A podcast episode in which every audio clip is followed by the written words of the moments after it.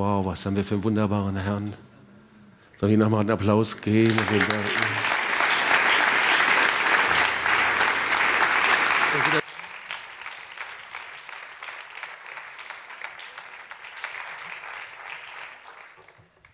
So, vielen Dank für die starke Anbetung. So cool. Und ähm, ja, ich predige über die Handschrift Gottes und das hat mehr mit dem Heiligen Geist zu tun, als du denkst. Ja, die Handschrift Gottes. Ähm, die Bibel spricht auch darüber, über den Finger Gottes. Und, ähm, und Gottes Handschrift trägt seinen eigenen Charakter, seine eigene Visitenkarte. Und ich möchte die Predigt ziemlich kurz fassen, weil ich spüre vom Heiligen Geist, dass er gerade dabei ist, überall hier zu dienen. Ähm, und wir werden gleich auch noch mal eine Zeit haben, wo wir weiter anbeten. Aber ihr Lieben, äh, ich weiß nicht, ob du das weißt, Handschriften sind wie Visitenkarten. Sie tragen die Persönlichkeit ähm, von denjenigen, der schreibt, einfach in sich. Handschriften, die kannst du erkennen, wenn du zum Beispiel eine Geburtstagskarte bekommst, dann ist es manchmal, dass ich nicht erkennen kann, was es ist, aber dann sage ich und zeige das der Charlotte und die guckt dann genau und äh, meistens können wir es dann doch erkennen. Du kannst Schriften erkennen und und Schriften tragen einen Charakter. Und gleichzeitig gibt es auch eine Redewendung, nämlich die Redewendung, dass etwas eine Handschrift trägt. Kennt ihr das auch? Ja? Das heißt, etwas hat mich gekennzeichnet. Ich wurde so geprägt, dass man es eben von anderen auch erkennen kann. Und ich frage mich, wovon wir geprägt werden. Und ich weiß, die Apostel wurden, wie man heute so schön sagt, nachhaltig durch die Salbung und Kraft des Heiligen Geistes geprägt. Ohne die Salbung und Kraft des Heiligen Geistes zu Pfingsten hätten die Apostel das Evangelium nicht verkündigen können. Sie wären nicht mutig und kühn gewesen, um in Freimut das Wort Gottes weiterzusagen. Sie wären nicht kühn und mutig gewesen, die Widerstände auf sich zu nehmen. Und ihr wisst, die Apostel in der Apostelgeschichte. Sie wurden schon nach der ersten Predigt ins Gefängnis gesteckt. Sie hatten Widerstände. Die Gemeinde wurde verfolgt. Und so, also, wir brauchen etwas von dieser Handschrift Gottes, von dieser Prägung von Pfingsten.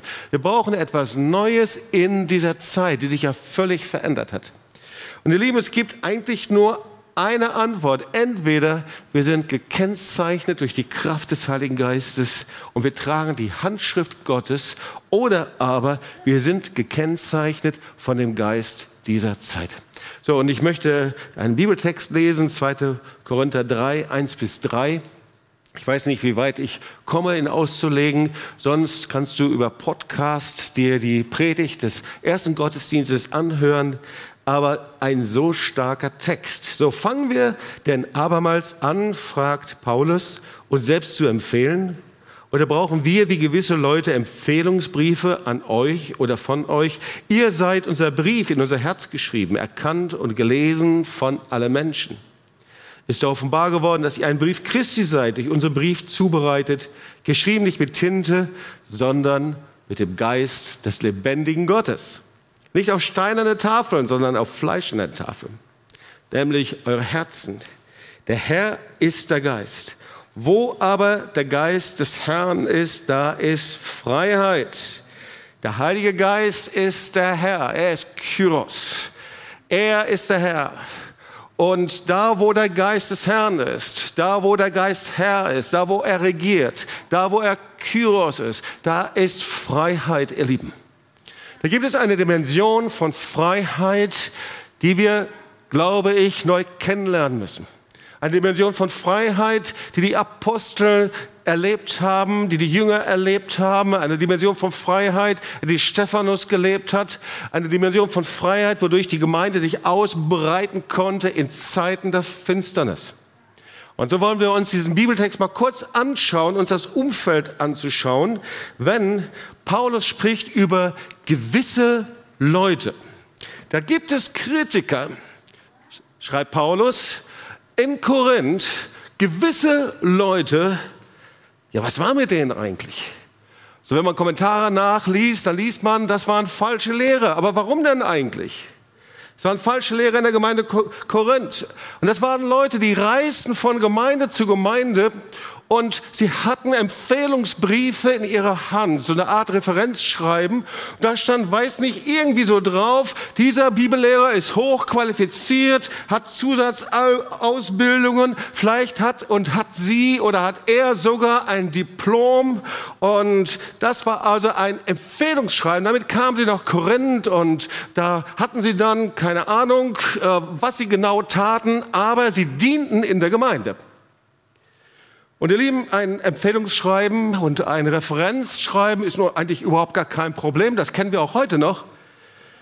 Aber stellen wir uns mal die Situation in der damaligen Zeit vor. Paulus war also Apostel und er war der Mann des Heiligen Geistes. Wir wissen, wie er sich vor Damaskus bekehrt, wie der Heilige Geist ihn vom Pferd und vom hohen Ross im wahrsten Sinne des Wortes heruntergebracht hat. Wir wissen, wie er blind war und wie er dann vom Heiligen Geist berührte und geheilt wurde. Und dann gebrauchte der Herr ihn und er ging von Ort zu Ort und er baute Gemeinden auf in Ephesus und Philippi und natürlich auch in Korinth. Und diese Gemeinde Korinther, das war eine besondere Gemeinde. Diese Gemeinde, das war in einem Hafengebiet und sie bekehrten sich dort und diese Gemeinde hatte alles, was eine lebendige Gemeinde zu bieten hatte. Du kannst das nachlesen, 1. Korinther 14. Ich hatte das Vorrecht, meiner Magisterarbeit darüber zu schreiben, über den charismatischen, über den geisterfüllten Gottesdienst in Korinth. Und sie beteten in Sprachen und sie sangen in Sprachen, sie sangen im Geist und sie sangen im Verstand. Und sie hatten Offenbarung des Heiligen Geistes. Es war eine wirkliche Gemeinde des Heiligen Geistes. Und er baute diese Gemeinde mit Aquila und Priscilla gemeinsam auf. Sie war voller Gaben. Und dann ging er weg und baute woanders Gemeinden wieder auf. Und dann kam er wieder zurück und die Gemeinde hatte große Probleme, das wissen wir auch, war kurz vor einer Spaltung. Und dann kam eben die Experten mit dem Empfehlungsschreiben. Sie wurden eben eingesetzt, weil sie so eine gute Ausbildung hatten und ihr Lieben, eine Ausbildung ist immer fein. Und dann sagten sie irgendwann mal, liebe Gemeinde, Korinth, also mit dem Apostel Paulus, der kommt jetzt irgendwann mal und irgendwie, was der sagt, das ist schon ziemlich schwierig. Der ruft uns immer wieder zu Buße und er will immer wieder, dass wir äh, uns unsere Knie beugen. Und hat der denn überhaupt ein Referenz? Der hat überhaupt gar kein Diplom. Also, wer hat Ihnen eigentlich befugt, etwas zu sagen? Hat er irgendeine Unterschrift von irgendjemandem? Und hier kommt jetzt die Antwort von Paulus. Er sagt, ihr seid unser Brief in unser Herz geschrieben, erkannt und gelesen von allen Menschen. Er sagt, ihr Korinther, Gemeinde Korinth, ihr seid unser Empfehlungsbrief. Das, was hier passiert ist, von Anfang an, von Null und immer größer und stärker und erfüllt mit dem Heiligen Geist, mit einem Mandat und Autorität, durch unseren Dienst zubereitet, eure Gottesdienste und Lehre und Gaben und alles das. Das ist unser Empfehlungsbrief. Das ist durch uns entstanden, sagt Paulus. Und weißt du, ein Meister, jeder, der eine handwerkliche Ausbildung gemacht hat, der weiß das, einen Meister erkennst du an seinem Meisterstück. Einen Gesellen erkennst du an seinem Gesellenstück.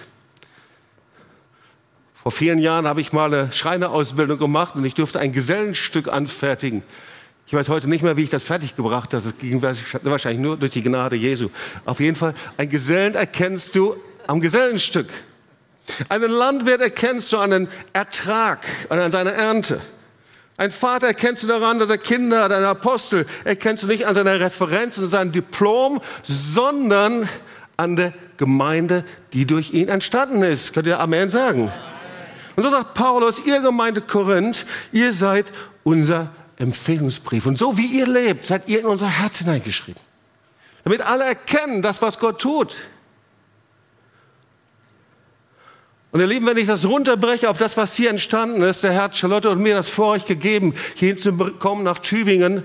Und das, was entstanden ist, was Gott getan hat, das war nicht das, was Jobs und Charlotte gemacht hat oder Guido und Gudela oder irgendjemand, sondern der Heilige Geist hat etwas emporgebracht und hat ein paar Menschen gebraucht, da mitzuhelfen. Und so entstanden diese Dinge. Aber alles ist entstanden. Gemeinde ist nicht einfach so entstanden, sondern aus Gottes Idee heraus. So entstand die Beziehung zu Israel, so bestand die Aufarbeitungsfrage, so entstand der Marsch des Lebens und alles, bis hin zum Bible Talk, neunte Stunde und all diese Dinge aus das, was der Heilige Geist getan hat, aber dadurch, dass Menschen mitgeholfen haben. Das ist, was Paulus sagt. Ihr seid unser Zeugnis. Das, was ihr tut, ist in unsere Herzen geschrieben, damit es von allen erkannt wird. Ihr tragt, mit anderen Worten, Gottes Handschrift in euch. Es ist doch offenbar geworden, dass ihr ein Brief Christi seid. Durch unseren Dienst zubereitet, geschrieben, mit, nicht mit Tinte, sondern mit dem Geist des lebendigen Gottes, nicht auf steinerne Tafel, sondern auf, fleischlich, auf fleischender Tafel, nämlich eure Herzen. Und ich frage mich, was trägt denn eigentlich das Kennzeichen von der Handschrift Gottes? Naja, zuallererst natürlich das Wort Gottes selbst. Alle Schrift ist eingegeben durch den Heiligen Geist. Das heißt, wenn du das Wort Gottes nimmst und liest und dieses Wort eben dich damit auseinandersetzt oder das hörst, geschieht etwas in dir. Du wirst geschrieben. Du wirst wie eine fleischende Tafel beschrieben vom lebendigen Gott. Das war eine der ersten Dinge, die ich als jünger Christ gelernt habe. Gott sei Dank für diesen jungen Christ. Ich weiß nicht mehr, wer es sagt. Aber ich war völlig intellektuell geprägt. Und ich sagte, ich verstehe das nicht, was da drin ist. Ich versuche immer, das zu begreifen. Und er sagte, weißt du, das Wort Gottes, das spricht für sich selbst. Lies es einfach. Und während du liest und während du liest, während du liest, geschieht in dir ein Wort und äh, geschieht in dir ein Werk, das Werk des lebendigen Gottes. Und der Herr wird dir offenbaren und dir zeigen, was er meint. Das Wort Gottes ist die Handschrift Gottes. Und genauso Gottes Handschrift sehen wir in der Schöpfung. Wir beten die Schöpfung nicht an, ihr Lieben, aber jeder von uns hat das schon mal erlebt. Du bist irgendwo entlang gegangen und sagst, oh, das ist so herrlich, ich möchte lebendigen Gott anbeten einfach. Hast du das schon mal erlebt? Ja? Es trägt einfach Gottes Handschrift. Und genauso eben trägt die Gemeinde seinen Leib, die Handschrift Gottes. Das ist das, was wir hier lesen. Die Gemeinde ist nicht eine Zusammenkunft einer, eine Versammlung von Menschen, die eine gemeinsame theologische Erkenntnis haben. Die Gemeinde ist Leib der so unterschiedlich ist, wie der Körper ist. Da gibt es die kleinen Finger, genauso wie die Nasen, wie die Ohren. Das Wort Gottes spricht, dass wir unterschiedlich sind, aber eingepfropft in einem Leib, in einem Haupt, und das ist Jesus Christus. Auch die Gemeinde trägt die Handschrift Gottes. Und das nächste ist aber, das bist du persönlich und ich auch. Weil in jedem, in jedem Einzelnen von uns, da wo wir es zulassen, schreibt Gott seine Geschichte mit uns. Die Handschrift Gottes in unserer Geschichte mit ihm zu erkennen. Und ob das eine Geschichte von Niederlagen ist oder von Siegen, von Auf und Ab. Aber Gott schreibt persönlich deine Geschichte mit dir. Und wenn ich zurückdenke, was war denn die Handschrift Gottes in meinem Leben? Ich komme aus einem humanistischen Elternhaus, bin erzogen worden dort. Ich bin sehr dankbar für das, was ich dort in der Kindheit erlebt und erfahren habe. Aber dann bekehrte ich mich. Und ich bin so dankbar, dass ich geprägt worden bin, dass der Herr seine Handschrift hineingelegt hat in meinen Geist und in mein Leben. Und manchmal passiert das auch durch Lieder. Und das erste, was in meinen Sinn kam, war ein Lied. So, als ich mich bekehrte, das waren die Anfänge der Anbetung der damaligen Zeit. Und ich bin Jugendmission sehr dankbar, dass in den 70er, 80er Jahren die Tür weit geöffnet haben für Anbetung. Das war nicht einfach, das war sehr umstritten.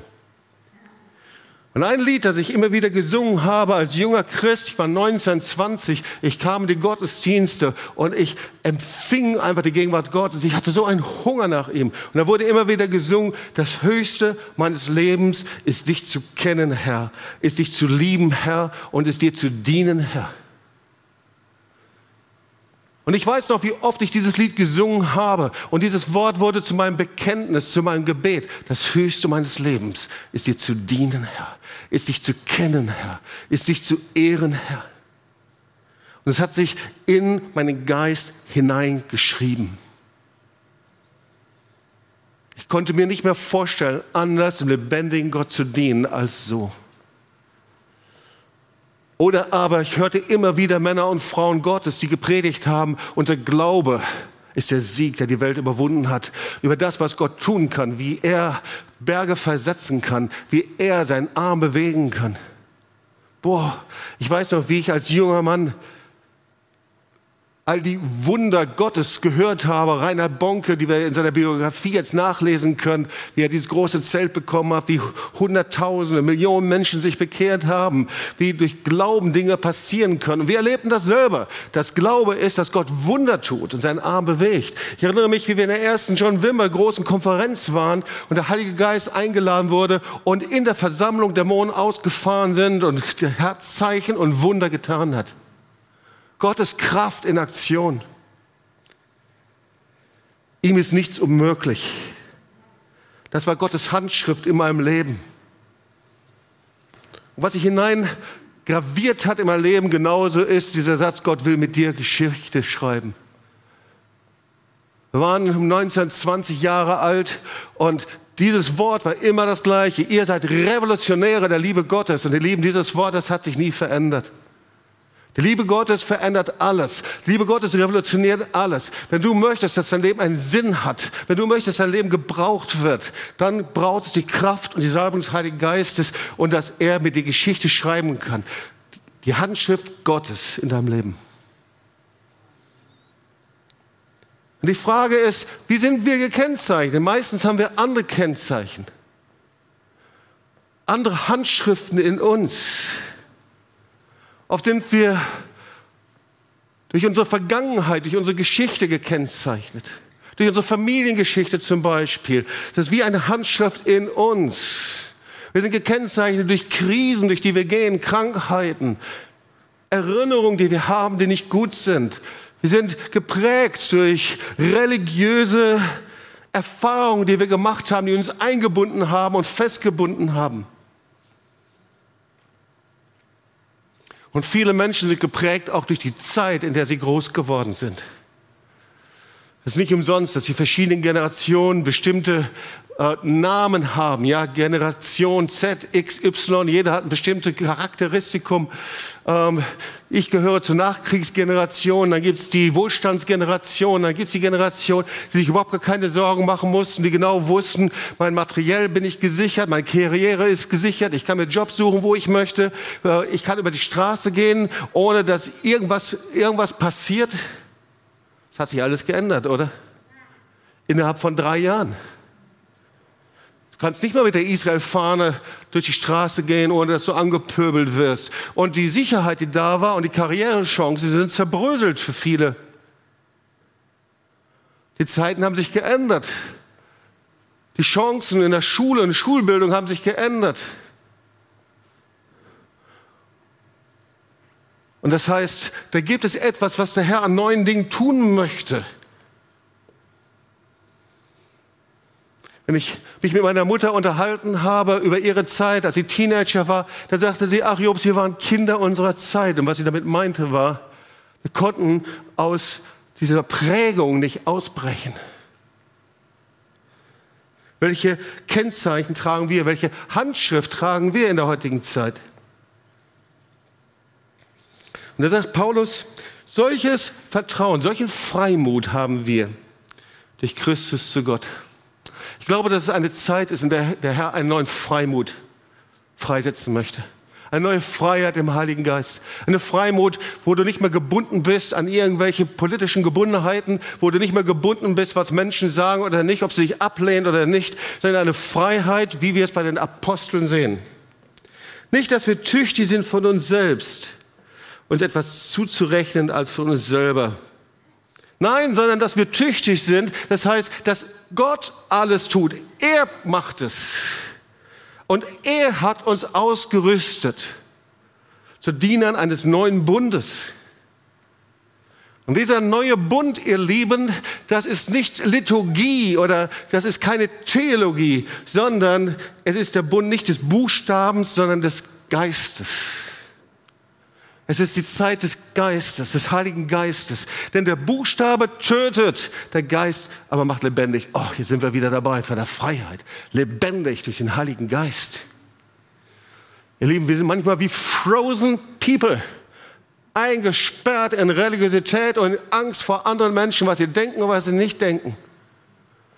Wir sind oft so Menschen, die eingesperrt sind in Ängsten, wie wir eingetütet werden oder wie wir nicht eingetütet werden. Aber Jesus, er ist mächtiger und er ruft überall in Deutschland, in den Nationen, Diener des Geistes mit Freimut und mit Autorität, die abschütteln die Ketten der Religion und Religiosität und die eine neue Freiheit hineingehen im Namen Jesu.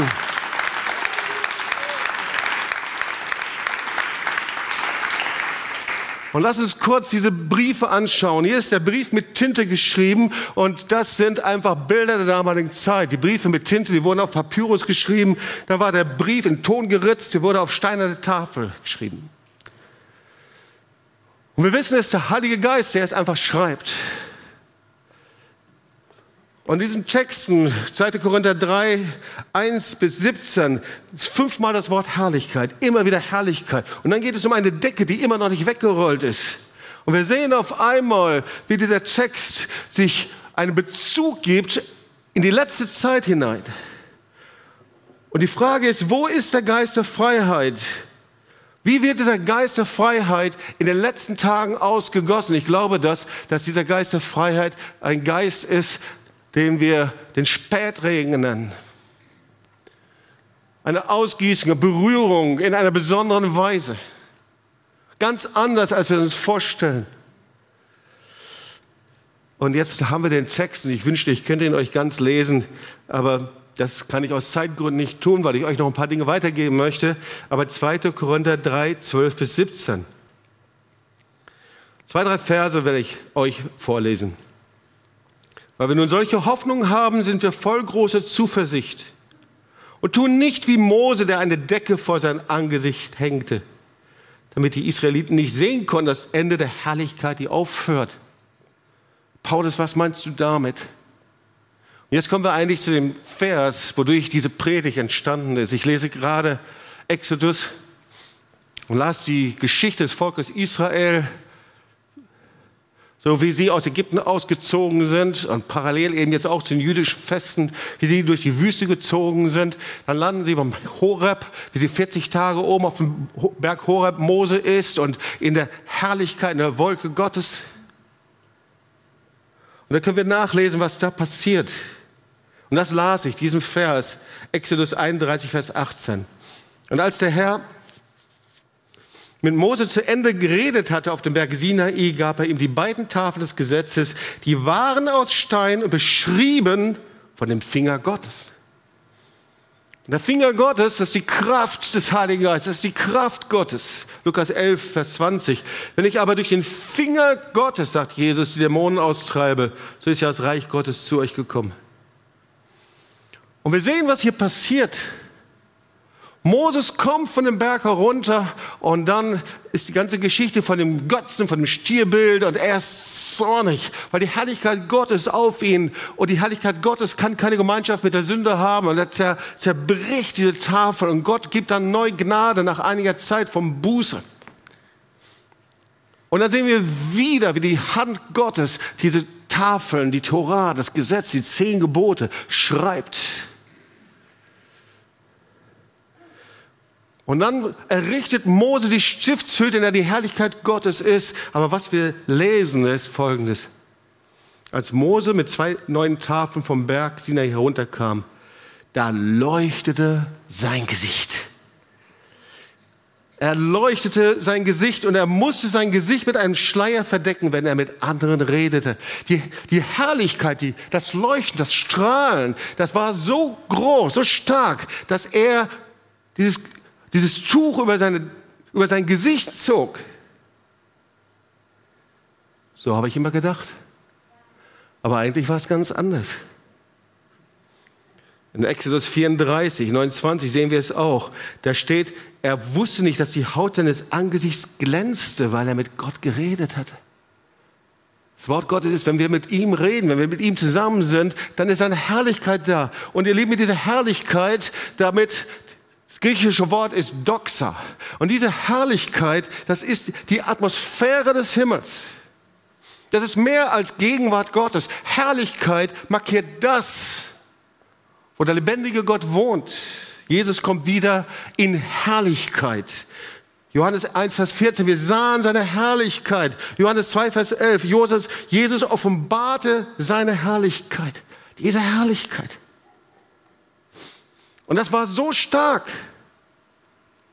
Aber wir können nachlesen, dass er diese Decke auf sein Angesicht legte, weil diese Herrlichkeit nicht blieb. Es war wie ein strahlendes Licht, das immer weniger und weniger und weniger wurde. Sie konnten es nicht ertragen, sie konnten es nicht fassen. Diese Herrlichkeit, sie konnten sie nicht ergreifen, sie blieb nicht. Sie verging. Sie hörte auf. Und das steht hier im 2. Korinther 3. Wie Moses, der eine Decke vor seinem Angesicht hängte, damit die Israeliten nicht sehen konnten das Ende der Herrlichkeit, die aufhört. Und dann wurden ihre Sünde verhärtet. Ich glaube, das ist ein wichtiges Wort für uns, ihr Lieben. Das erleben wir oft. Wir erleben die Kraft und Salbe des Heiligen Geistes und vielleicht auch da, wo du gerade hier mit dabei bist. Wir erleben das und wir sprechen von dem, von all den Dingen. Und dann irgendwann mal merken wir, wir können es nicht ergreifen. Es wird weniger und weniger und weniger. Und dann verhärtet sich etwas. Genau das ist da passiert. Und dann hängen wir genauso eine Decke über uns, damit uns niemand sehen kann. Und vielleicht ist es diese Decke des Wohlverhaltens, diese Decke eines netten Christen, diese Decke, dass niemand sieht, was in mir eigentlich ist. Und genau so war das hier. Schau mal, die Verheißung danach, die weisen eindeutig darauf hin, was Gott eigentlich geplant hat. Dass was am Kreuz von Golgatha passiert ist, die Erfüllung seiner Verheißung ist. Ich will mein Gesetz in ihr Herz geben und ihren Sinn schreiben. Und sie soll mein Volk sein und ich will ihr Gott sein. Und Ezekiel, und ich will euch ein neues Herz, einen neuen Geist geben. Ich will das Steinerne aus eurem Fleisch wegnehmen und euch ein fleischendes Herz geben. Aber sie konnten es nicht sehen. Mose verhüllte sein Angesicht, weil er nicht wollte, dass die Israeliten das sehen. Und ich sage dir, ich habe darüber nachgedacht, warum war das so? Warum konnten sie die Herrlichkeit nicht festhalten? Ich bin davon überzeugt, weil die Kraft der Sünde noch nicht zerbrochen war. Die Kraft des Gesetzes und des Buchstabens hört nicht einfach auf und dann kommt was Neues, wie viele Theologien sagen, sondern die Kraft dieses Wortes Gottes und des Buchstabens hat nur Autorität und nur Salbung, wenn es mit dem Opfertod Jesu und seiner Erlösung und seiner Gnade verbunden und vollkommen wird. Das wird hier gesagt. Gott, der uns tüchtig macht, zu Dienern des neuen Bundes. Ich bin fast am Ende meiner Botschaft, dann werden wir beten. Er hat uns tüchtig gemacht zu Diener eines neuen Geistes, eines neuen Bundes, nicht des Buchstabens, sondern des Geistes. Der Buchstabe tötet, aber der Geist macht lebendig. Der sagt, ihr seid Diener des Geistes. Ich habe euch einen neuen Geist gegeben. Und lieben, die Zeit nach Corona ist nicht einfach ins Restaurant gehen und reisen und all diese Dinge, die man auch machen kann, sondern die nach Corona-Zeit und die Zeit 2021, 2022 wird eine neue Dimension des Geistes haben. Und ich bin davon überzeugt, dass es um eine endzeitliche Dimension geht. Denn schau, das Wort Gottes sagt, dass nicht einfach eine Decke weggezogen wird vom Volk Israel, sondern es wird eine Decke weggezogen von den Nationen. Jeremia 25. Und er wird auf diesem Berg Zion die Hülle wegnehmen, mit der alle Völker verhüllt sind und die Decke, mit der alle Heiden zugedeckt sind. Es gibt eine Zeit, in der die Decke weggenommen wird, auch bei uns. Und vielleicht zuerst bei uns. Und ich glaube, es gibt eine Zeit, in der der Herr sagt, ich möchte euch neu berühren und neu erfüllen. Und die Kennzeichen der Dimension des Geistes ist, dass wir lebendig sind mit überfließender Herrlichkeit, mit einer Herrlichkeit, die nicht vergeht, sondern die ewig ist. So lesen wir es hier und einer Freiheit. Aber lieben, der Heilige Geist kann nicht auf verhärtete Herzen schreiben. Er kann nur auf fleischende Herzen schreiben. Und ich glaube, dass deswegen so ein Kampf darum ist. Wir leben in einer verhärteten Zeit. Verhärtete Fronten, verhärtete Menschen. Aus Verhärtung kommt Aggression und Anklage. Und ich glaube, dass deswegen der Teufel mit allen Mitteln darum kämpft, dass die Herzen nicht fleischern sind, offen sind, vergebend sind, großzügig sind, gnädig sind. Fleischende Herzen, da kann man hineinschreiben. Da kann man sich prägen lassen von Gott. Da kann der Herr etwas Neues schreiben. Fleischende Herzen, das ist das, was der Heilige Geist, das, was der Heilige Geist tut. Leben, der Heilige Geist will etwas Neues in unsere Herzen schreiben. Und ich glaube, es ist etwas radikal Neues und wird herausfordernd sein. Ich bin davon überzeugt, dass er uns reinigen wird von der Religion des Buchstabens und des Gesetzes. Und er schreibt sein Wort, sein Gesetz neu in unsere Herzen. Nicht um gesetzlich zu sein, sondern um das Wort Gottes neu zu fürchten.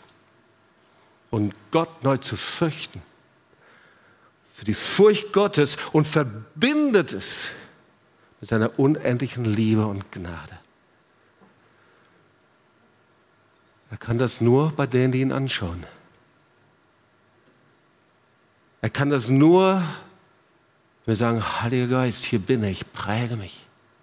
Er kann das nur, wenn wir mit ihm zusammen sind und ihn an unser Herz ranlassen. Und er will das tun. Und er kann das nur, wenn wir unser Angesicht nicht vor ihm verstecken. Komm, lass uns mal aufstehen. Wir wollen beten zusammen. Und ich möchte dir die Kennzeichen von der Handschrift Gottes in der letzten Zeit weitergeben, so wie ich das erkenne und sehe. Aber versuch das schon zusammenzufassen. Das erste Kennzeichen sind fleischende Herzen.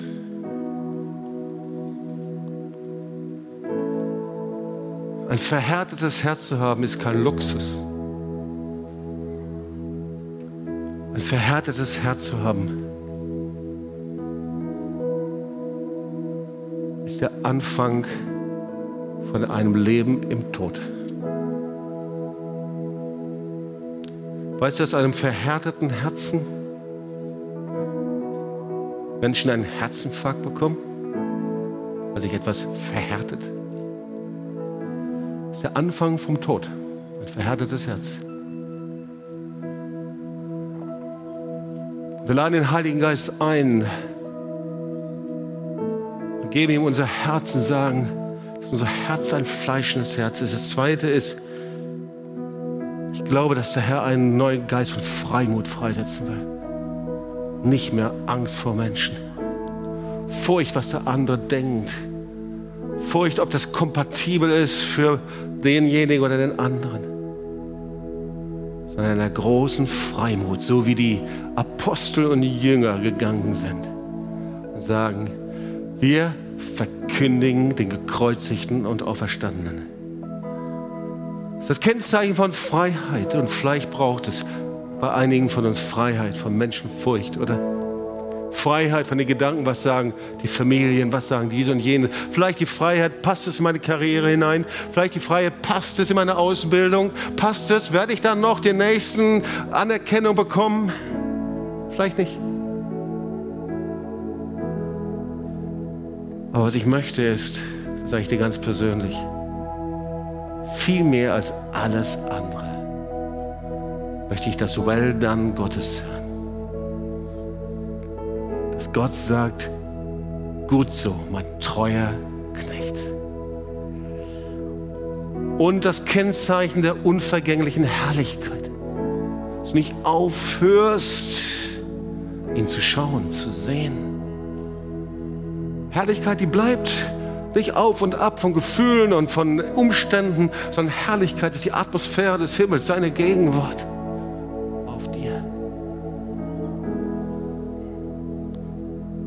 Heilige Geist möchte neu mit seiner Handschrift hineinschreiben in dein Leben, mit der Handschrift Gottes.